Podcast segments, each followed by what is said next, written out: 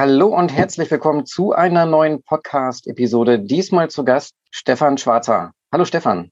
Ja, Hallöchen. Hallo Sebastian. Ja, ich grüße dich hier aus dem Norden in den Süden rein. Du bist mhm. nämlich an einem ganz besonderen Ort, den würde ich auch gerne mal ganz kurz äh, vorstellen wollen. Äh, magst du was zu deiner Heimat sagen? Ja, zu meiner neuen Heimat, genau. Oder so neu ist er auch nicht, genau. Äh, ich wohne seit äh, jetzt äh, zehneinhalb Jahren in der Nähe von Keilsheim, halbe Strecke zwischen Stuttgart und Nürnberg oder halbe Strecke zwischen Würzburg und Ulm. Ähm, Schloss Tempelhof, eine Lebensgemeinschaft. Wir wohnen mit 100 Erwachsenen und 50 Kindern hier zusammen in einer Art von Siedlung um ein großes Herrenhaus herum und äh, versuchen einiges anders zu machen.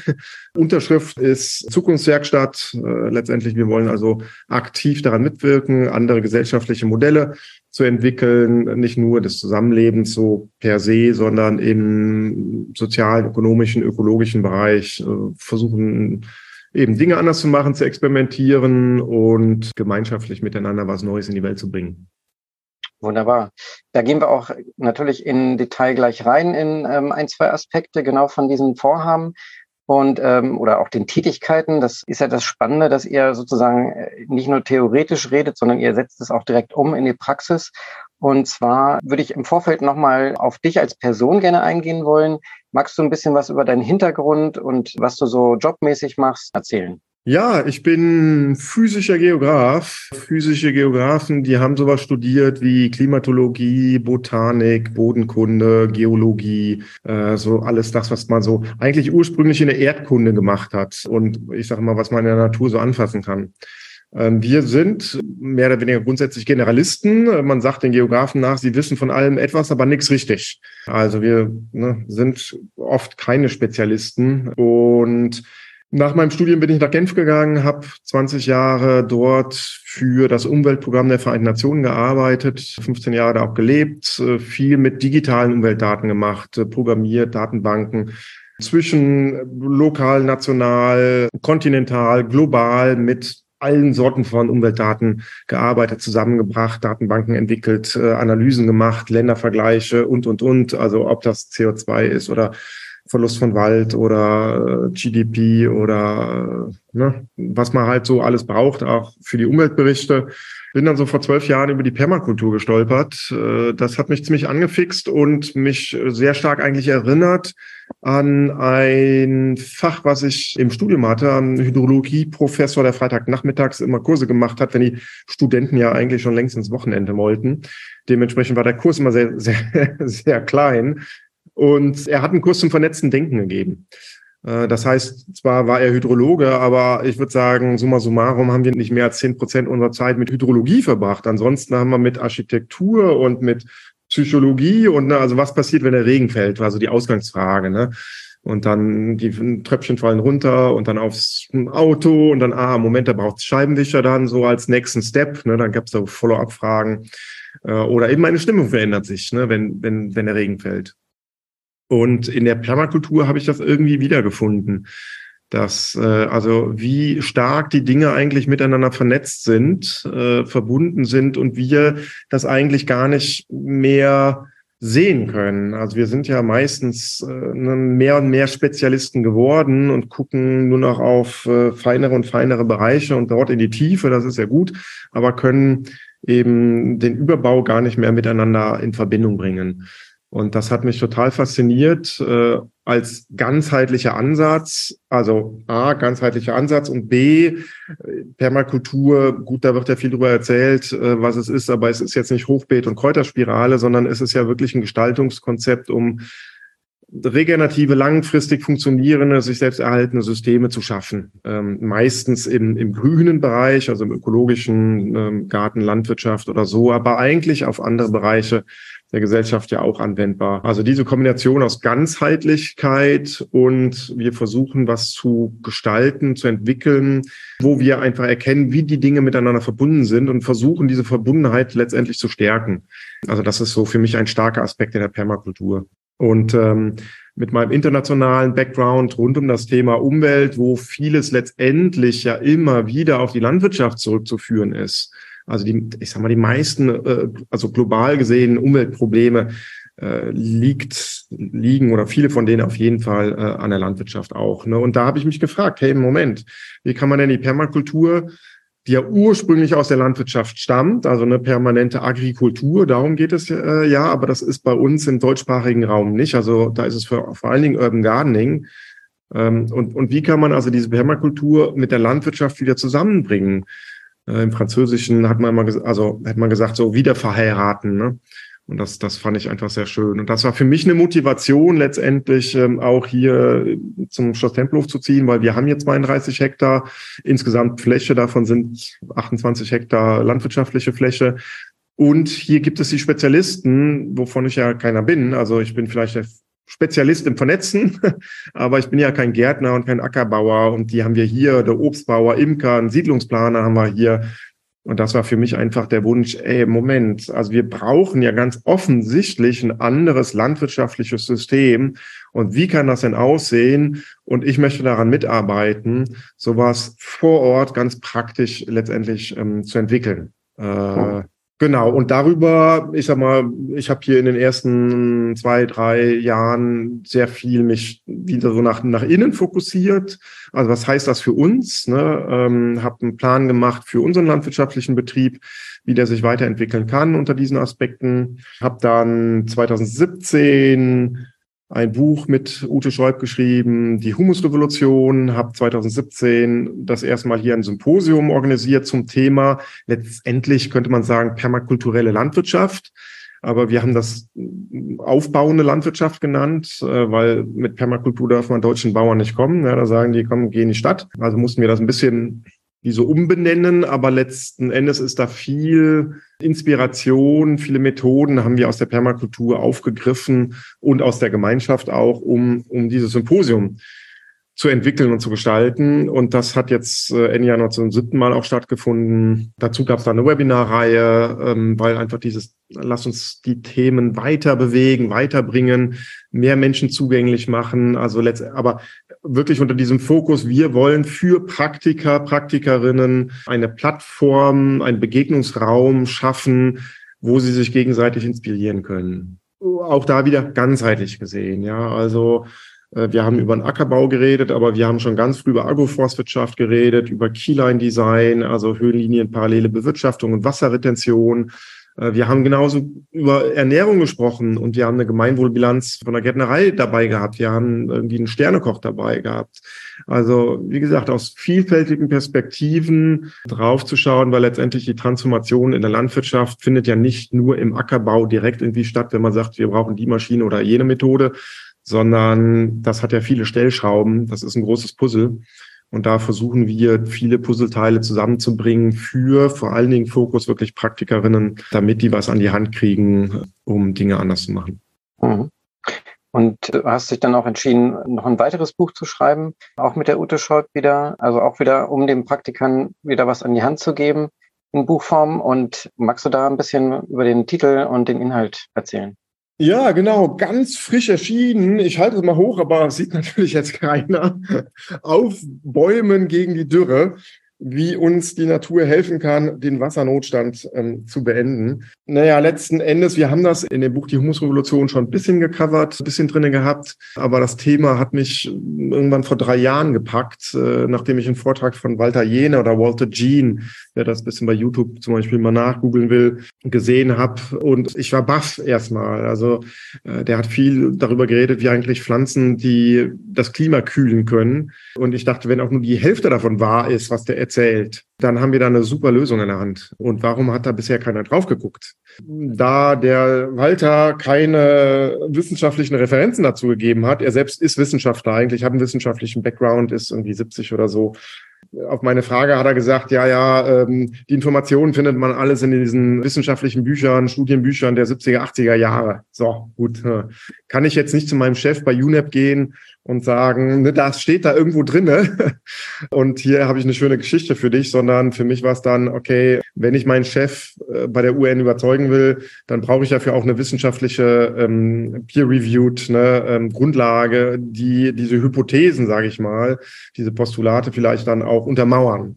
Und so habe ich mich da hingesetzt und habe erstmal einige Monate auf meiner eigenen Zeit das gemacht, bis mein Chef dann gesagt hat, okay, das ist wirklich spannend, lass mal da ein Paper draus machen. Und habe diesen Bericht eben geschrieben, sechs Seiten, sieben Seiten oder sowas mit 120 wissenschaftlichen Referenzen, also wirklich gut ab, abgedeckt, abgesichert vieles davon. Und das hat mich dann wiederum weiter begleitet. Und dann habe ich mit der Ute irgendwann mal drüber gesprochen, beziehungsweise eigentlich mit dem Verleger zuerst, äh, den, den ich zufällig traf von der Humus Revolution.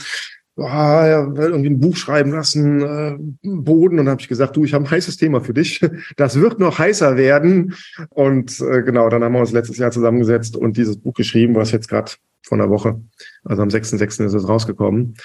Genau, darum also in dem Buch geht es letztendlich, gehen wir der Frage nach, inwieweit kann Vegetation das Klima kühlen und die kleinen Wasserkreisläufe stärken. So, das ist erstmal so ein bisschen, hm, was heißt das jetzt? Ne? Also in ein paar Sätzen nochmal ausformulieren und danach können wir vielleicht hier und da ein bisschen in die Tiefe gehen. Also etwa 50 Prozent des Regens, der bei uns äh, runterkommt, also bei uns ist vielleicht eher 30 Prozent, in Polen sind es 40 Prozent, in Ostchina sind es äh, 80 bis 90 Prozent des Regens, der bei uns fällt, kommt nicht vom Meer, sondern vom Land und dort zu 70, 80 Prozent ähm, über die Vegetation. Ja, das heißt also, ein großer Teil des Regens, der bei uns runterkommt, kommt nicht direkt vom Meer, sondern ist auf dem Land recycelt worden. Also ist erstmal an den Küsten, äh, hat es sich abgeregnet und dann hat die Vegetation dieses Wasser wieder transpiriert, wieder verdunstet und darüber sind wieder Wolken entstanden, die wieder weiter östlich wieder Niederschlag gebracht haben. Da ist es wieder ne, von der Vegetation aufgenommen worden und geht durch die Blätter. So funktioniert Photosynthese, dass dann nämlich auch Wasser abgegeben wird. Ja äh, schwitzen das Wasser wieder aus, es bilden sich wieder Wolken und ah, jetzt regnet es in München. Ja? Wäre die Vegetation nicht da, wird da weniger regnen.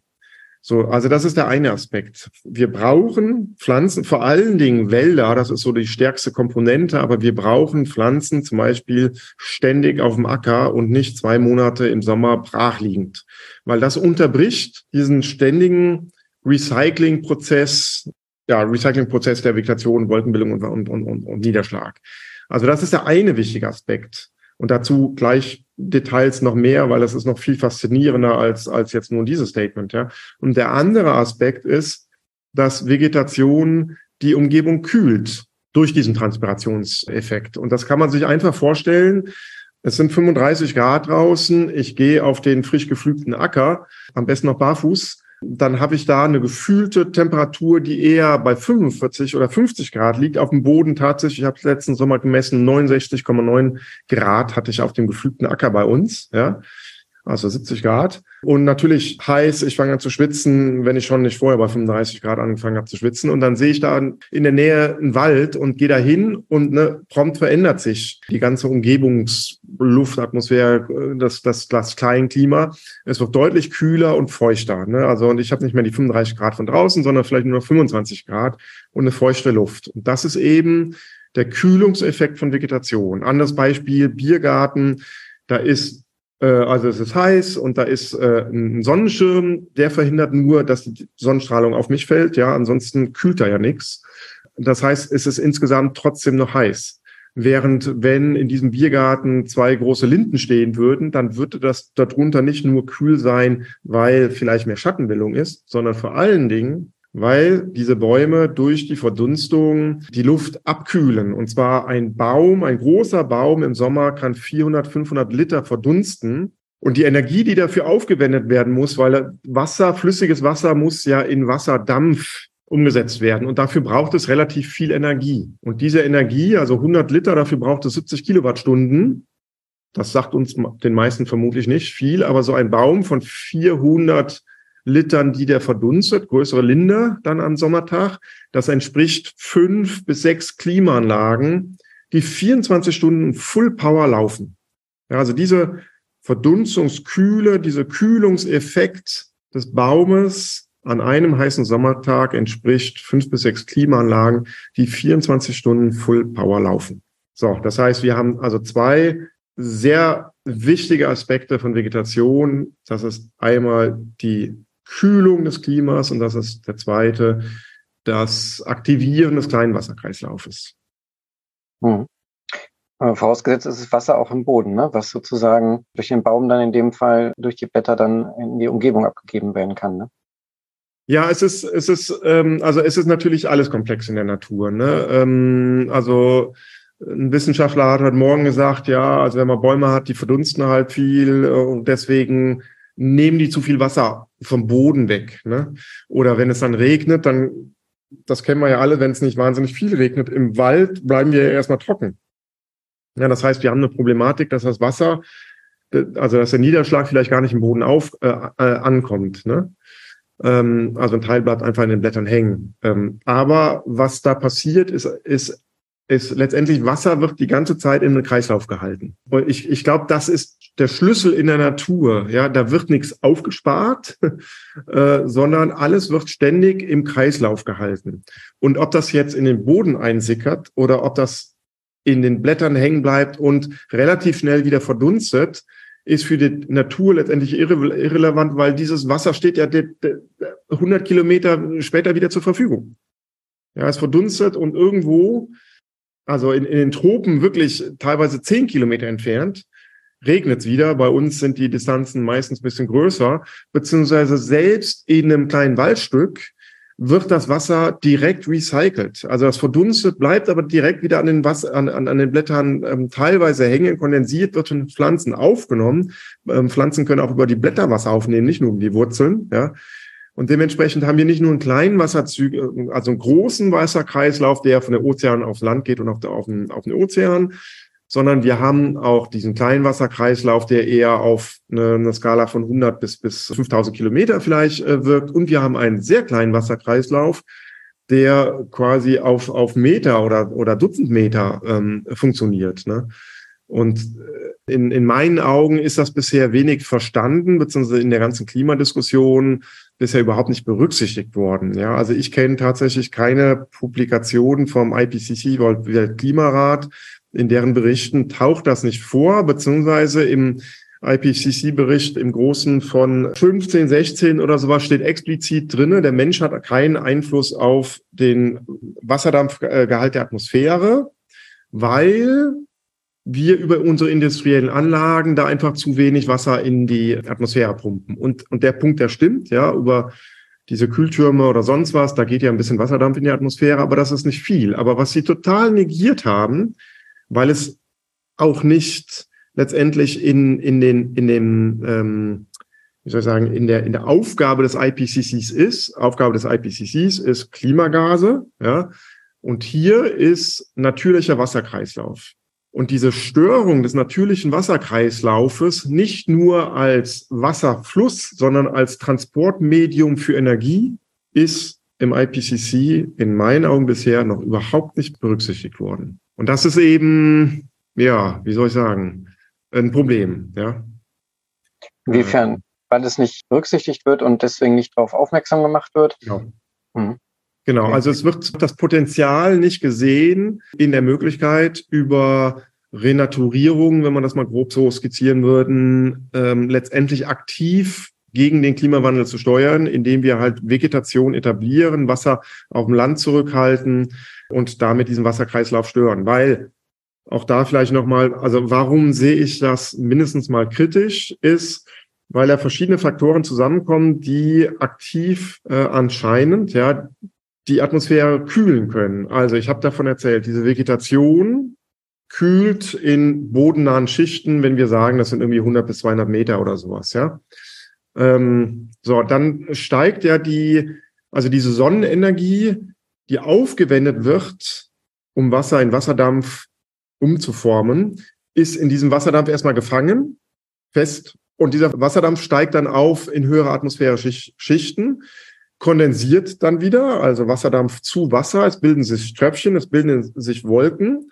Und dort wird in diesem Prozess wird wieder die gleiche Energie, die unten aufgenommen worden ist, freigesetzt. Das heißt, wir haben den nächsten Punkt. Energie wird von bodennahen Schichten in höhere atmosphärische Schichten verlagert.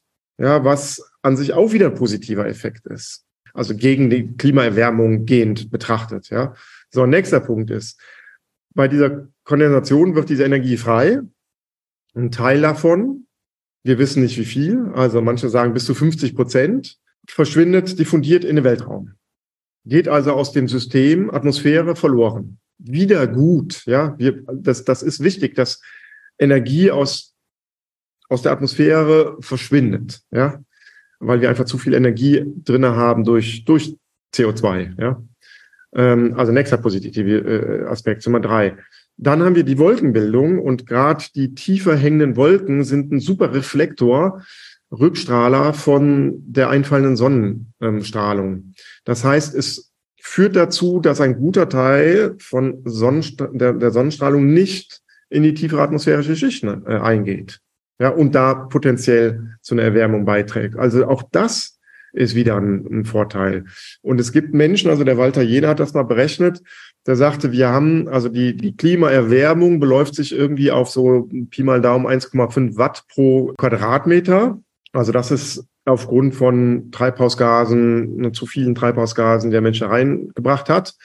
So, und diesen Abkühlungseffekt am Boden durch mehr Vegetation, den Abkühlungseffekt durch die Energie, die durch die Wolken in höhere atmosphärische Schichten verschwindet, beziehungsweise ins Weltall verschwindet. Die erhöhte Rückstrahlung vom einfallenden Sonnenlicht, das hat er auf etwa 5 Watt addiert. Er sagte also, wir haben eine Erwärmung von 1,5 Watt pro Quadratmeter, aber könnten eigentlich, wenn wir mehr Vegetation hätten, eine Abkühlung von 5 Watt erreichen. Ja, und weißt du, wenn du das hörst, dann denkst du, okay, Moment, Klimagase sind ein Problem, aber offensichtlich scheint da echt eine massive Lösung zu sein, um also wirklich ne, mit einem dreifachen Wert und sei ja auch nur doppelt so hoch oder sei ja nur gleich so viel, wie sich die Atmosphäre aufgrund der Klimagase erwärmt hat. Also wir haben dann Riesenpotenzial, das Klima zu, zu kühlen.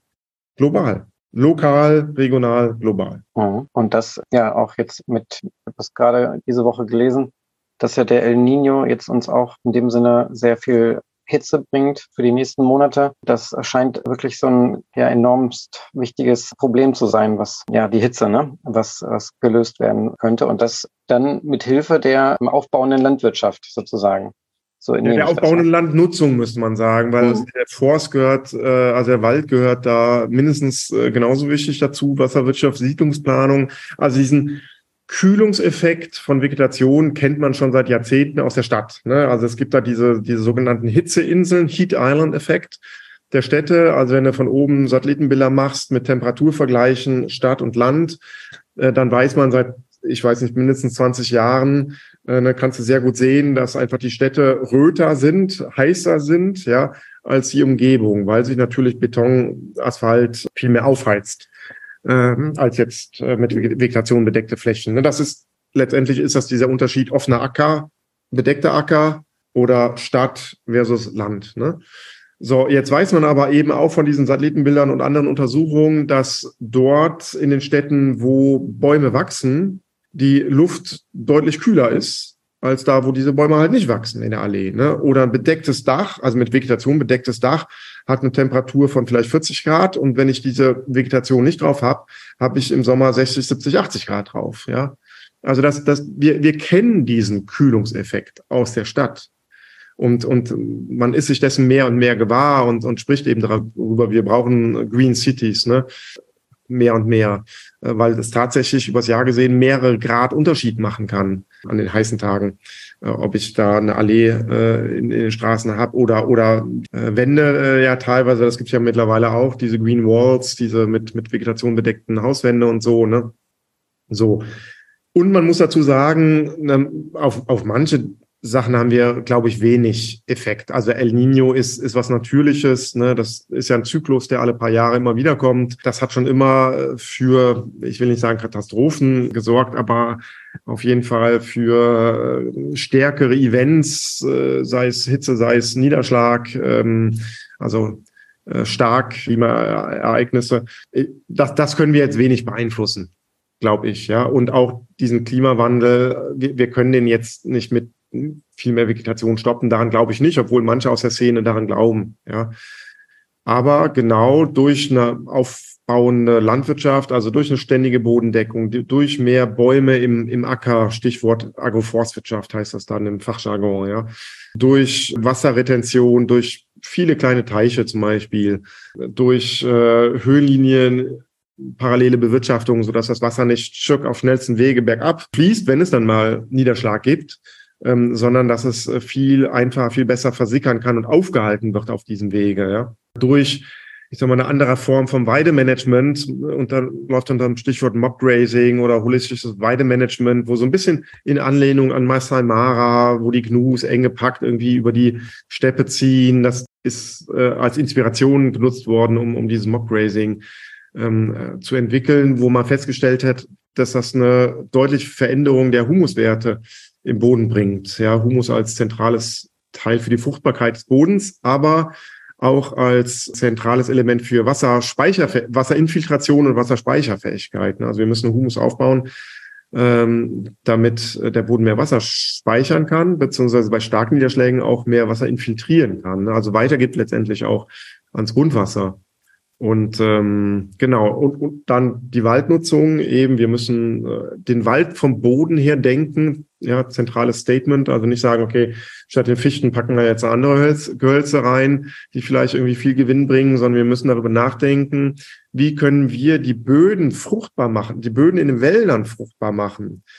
Äh, denn die müssen mehr Wasser halten, weil letztendlich ne, die Durchschnittstemperatur steigt, aber vor allen Dingen steigt noch mehr die Temperatur in der Vegetationsperiode. Und das setzt die Bäume mal zusätzlich doppelt unter Stress.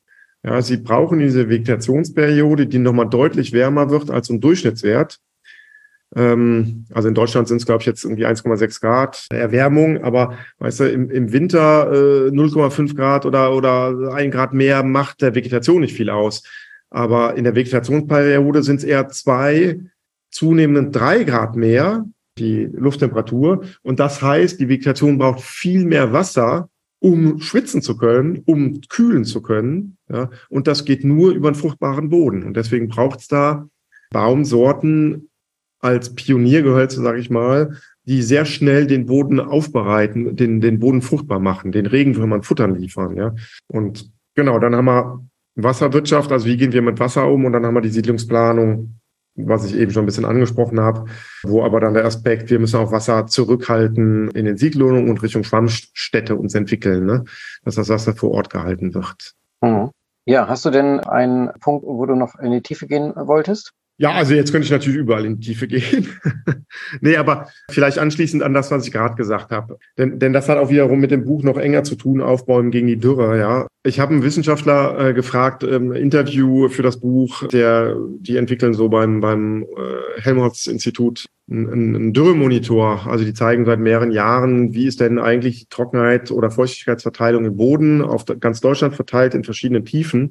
Und das nennt sich Dürremonitor. Und da kann man auch als Landwirt zum Beispiel immer sehen, wo, ähm, wo stehen wir denn, denn da gerade. Ne? Und den hatte ich gefragt, wie ist denn das jetzt auf Ostdeutschland bezogen, weil die sind äh, in, in, in Leipzig. Äh, wie viel der Dürre-Thematik der letzten Jahre ist denn seiner Meinung nach der Klimawandel zurückzuführen und, oder auf falsche Landnutzungsmaßnahmen? Und äh, auf der einen Seite hat es mich nicht erstaunt und auf der anderen Seite fand ich es richtig gut, dass er gesagt hat, 50 Prozent. Ja, also 50 Prozent liegt am Klimawandel 50 Prozent an falschen Landnutzungsmaßnahmen. Und zu diesen falschen Landnutzungsmaßnahmen zählt, wie wir mit Wasser umgehen. Also unser derzeitiges Paradigma ist, Wasser ist ein Problem und muss entsorgt werden. Also wenn wir auf die Felder gucken, dann gibt es da die Drainagen, ja, die Gräben, die Wasser möglichst schnell wegtransportieren. Das macht zu gewissen Zeiten Sinn und hat früher auch noch mehr Sinn gemacht, ja. Äh, heutzutage, hm, Moment, komme ich gleich zu. In der Stadt ist es halt die Kanalisation. Ne? Wir führen das Wasser auf schnellsten Wege in den nächsten sogenannten Vorfluter, Bach, Fluss ins Meer. Was dazu führt, dass die Kontinente austrocknen. Also Wasser, was natürlicherweise auf dem Kontinent gehalten werden würde und in diesen Kreislauf immer wieder recycelt wird, wird jetzt quasi abgezwackt bleibt nicht mehr im Boden, geht nicht in den Grundwasserspiegel, wo es von der Vegetation teilweise genutzt werden könnte auch, sondern geht auf schnellsten Wege eben Drainage, Gräben, äh, Bach, Fluss ins Meer. Das heißt, also da gibt es eine Modellierung, die sagt, sieben Prozent verlieren wir im Jahr vom Land und das Land trocknet immer mehr aus. Es gibt eine Analyse, die sagt, in den letzten 20 Jahren haben wir so viel Wasser in Deutschland verloren, also in den Böden auf dem Land, wie der Bodensee an Wasser speichert. Das, das ist, äh, ich sag mal, nur, nur sehr ungefähre Zahl, aber es macht vielleicht deutlich, auf welchem Weg wir sind. Und wenn wir nach Spanien schauen und jetzt auch im, im Winter und Frühjahr nach Frankreich, die hatten ja eine extreme Winterdürre. Den Begriff gab es vorher gar nicht, ja. Weil im Winter kommt der Niederschlag. Also das, das, das sind die niederschlagsreichen Monate eigentlich. Da wird alles wieder aufgefüllt, ja. Aber wenn wir nach Spanien gucken, die das Problem ja schon seit Jahrzehnten haben, dass sie letztendlich versteppen oder verwüsten, ja, weite Teile des Landes, in Frankreich hat das jetzt auch, ich sag mal, in den letzten Jahren angefangen. Norditalien war ja letztes Jahr ein Riesenthema und jetzt im Frühjahr auch wieder. Wissenschaftler hat mal gesagt, die Dürre in Deutschland wird über Spanien und Frankreich nach Deutschland kommen. Und das ist, das ist dieser Weg, ja. Wenn wir so, ich sag mal, so dumm sind, und eben Wasser, was normalerweise auf dem Land gespeichert werden würde und dem ständigen Fluss des Lebens dient, ja, dienlich wäre, wenn wir diesen Rhythmus unterbrechen und Wasser eben entsorgen, dann führt das dazu, ganz klar, dass bei uns das Land austrocknet, dass die Grundwasserspiegel sinken, was ja die letzten Jahre äh, zunehmend ein Problem war. Und da müssen wir gegensteuern, ja. Und dieses Gegensteuern heißt, wir brauchen eben andere Landnutzungsmaßnahmen. Deswegen dieser Wissenschaftler, der sagte 50 Prozent, ja, die diese, die eigentlich jeden Tropfen zurückhalten. Wir müssen darüber nachdenken, wie kann man Drainagen nutzen, um Wasser in manchen Zeiten vielleicht ne, zu entsorgen, aber in anderen Zeiten zurückzuhalten. Wie kann man äh, Gräben nutzen, um Wasser zurückzustauen? Ja, wir haben ja, wir haben jetzt gerade mal Mitte Juni und wir haben in weiten Teilen Deutschlands schon wieder ein Riesenthema mit Trockenheit. Ja, so, Wasser zurückhalten in, auf kleinen Flächen. Also ganz viele. Wir brauchen 100.000 oder mehr kleine Teiche in, in Deutschland. Wir müssen den Boden ständig bedeckt halten. Ja, weil diese Vegetation schützt eben auch den Boden vor zu starkem Niederschlag, aber führt über die Wurzelwachstum zu Humusaufbau, zu einem gut strukturierten Boden, der wiederum eben Wasser gut aufnehmen kann. Wir brauchen Zwischenfrüchte. Das heißt, das sind diese Mischkulturen, die man zwischen den Hauptkulturen macht. Ja, also wenn Getreide dann fertig ist, dann tut man zwei Monate eine, eine, Zwischenfruchtmischung rein, die diesen Boden wieder bedeckt, das Bodenleben belebt, bevor es dann wieder äh, klein gemacht wird und die Winterkultur reinkommt. Ja, so etc. etc. Das, das ist einfach wichtig. Wir brauchen ein neues Wasserparadigma, weg von diesen Kreislauf stören und Wasser entsorgen, hin zu Wasser auf der Fläche halten, versickern lassen und in diesen natürlichen Kreislauf bringen. Hm. Ja, genau, wie es ich es auch aus der Permakultur kenne. Ne? Da hast du ja vorhin schon angesprochen, dass man versucht, das äh, im System zu halten, wenn es äh, wenn das Wasser, ähm, sagen wir mal, als Ressource wenig vorhanden ist. Ne? Und wenn es zu viel ist, hast du es ja auch angesprochen, dann äh, natürlich schon überlegen, wie kann man schnell äh, aus dem System rausbringen, rausführen. Und, und ich sag mal, die meisten Gärtner kennen das. Ne? Wer zu Hause einen, einen, kleinen Garten hat und mulcht, der kennt den Unterschied, äh, was nach sechs Wochen oder vier Wochen Hitze passiert. Ne? Also bei mir, ich, ich habe auch so ein, so ein Waldgartenprojekt und ich finde es total spannend, dass da, wo ich gut wirklich mit Heu gemulcht habe, nach vier Wochen, also bei uns hat es jetzt etwa vier Wochen nicht mehr geregnet, ja, darunter ist es immer noch richtig feucht, da kann ich super noch reinpflanzen, ja. Wir haben heute da verschiedene Sachen reingepflanzt, das geht. Da, wo diese Mulchschicht nicht liegt, und äh, der Boden zum Teil offen ist, ist der Boden so hart, ja, da kannst du die Hand reinstecken, da kannst du den ganzen Arm reinstecken, so ist es aufgerissen. Da brauchst du Hammer und Meißel, ne? Und, und das heißt, ne, wir brauchen diesen Mulch und den gibt es als Totmulch, aber den gibt es auch als Lebendmulch, eben als ähm, Untersaat zum Beispiel, der diesen Boden schützt. Äh, und auch da vielleicht nur so dieser, ne, wie kann ich mir das vorstellen? Hey, geht mal an einem heißen Sommertag morgens über eine Wiese, da kriegt er nasse Füße. Ja, und geht daneben über den gepflügten Acker.